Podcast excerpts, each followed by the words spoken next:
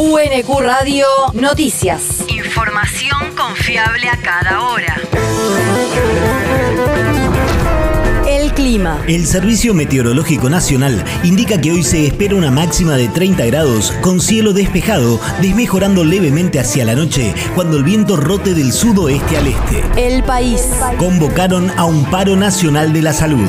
La Asociación Sindical de Profesionales de la Salud de la provincia de Buenos Aires, SICOP, convocó a realizar un paro nacional el próximo jueves 17 de noviembre en reclamo de la reapertura de paritarias y en apoyo a la demanda de los médicos residentes de la Ciudad Autónoma de Buenos Aires. La convocatoria fue realizada a través de la Federación Sindical de Trabajadores de la Salud, una organización que nuclea a un conglomerado de gremios del área de la salud de distintas provincias. Desde SICOP señalaron además que el paro nacional se realizará bajo la consigna por el no pago del impuesto a las ganancias en apoyo a la iniciativa del ex ministro de Salud bonaerense Daniel Golián, que ya tiene media sanción en la Cámara de Diputados por el 82% móvil en las jubilaciones del sector y por la desprecarización laboral. La región. Kisilov dijo que la ley promulgada en el gobierno de Vidal por las jubilaciones del VAPRO no existe más. Así se refirió sobre la ley jubilatoria 15.008 y le pidió a los legisladores de la oposición que voten el proyecto de reforma impulsado por el Ejecutivo tras la intervención de la Suprema Corte. Ley que pretendía quitarle derechos a los jubilados del Banco de la Provincia de Buenos Aires. Los trabajadores y trabajadoras eh, jubilados afectados por esta ley presentaron medidas cautelares. O sea, se opusieron judicialmente a esta ley. Y la justicia le dio la razón. Por eso digo que es una ley muerta. Aprobaron una ley, pero ya 5.000 de los afectados por, por la ley consiguieron, ganaron las cautelares. La ley no existe más. No existe más. Y hoy podemos decir, con el comunicado que lanzaron el 8 del 11, más perjudicados por la actitud de esta misma fuerza, irresponsable y absolutamente oportunista.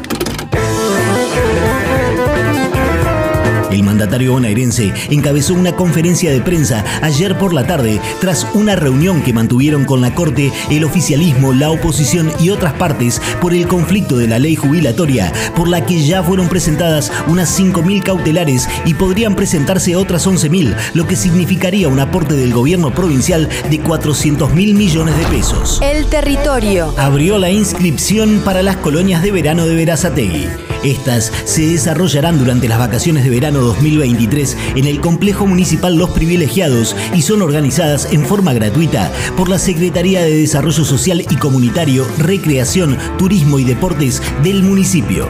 Toda la información y los requisitos para acceder a las colonias pueden encontrarse en el sitio web de la comuna en verazategui.gov.ar. El mundo. Xi y Biden ponen paños fríos a la disputa. Los presidentes de Estados Unidos y de China se reunieron ayer en Indonesia, donde mostraron optimismo en el futuro de sus relaciones y formularon promesas de buena voluntad. El mandatario norteamericano resaltó que confirmaron la responsabilidad de evitar que la competencia entre ambos países se convierta en conflicto y encontrar formas de trabajar juntos en los desafíos compartidos que afectan a la comunidad internacional. Por su lado, la Cancillería china expresó que Jinping recalcó que Pekín no trata de desafiar a Washington o intervenir en sus asuntos internos y reconoció que el tema de Taiwán traza una línea roja que no debe cruzarse. La universidad. Se realizará la tercera semana de Ciencias de la Gestión. Desde mañana y hasta el 18 se realizará en la Universidad Nacional de Quilmes en formato presencial, híbrido y virtual. La tercera semana de las Ciencias de la Gestión es resultado de una sinergia entre las distintas carreras de Administración y Gestión del Departamento de Economía y Administración de la UNQ, licenciatura en Administración, Contador Público, Tecnicatura Universitaria en Ciencias Empresariales, Tecnicatura Universitaria en Gestión de Pequeñas y Medianas Empresas y Licenciatura en Recursos Humanos y Relaciones Laborales.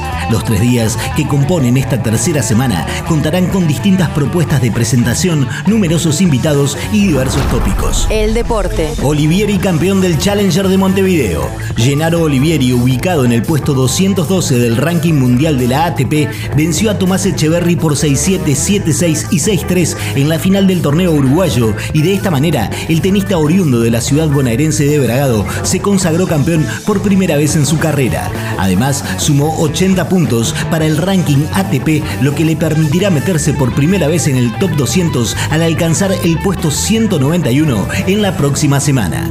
UNQ Radio te mantiene informado.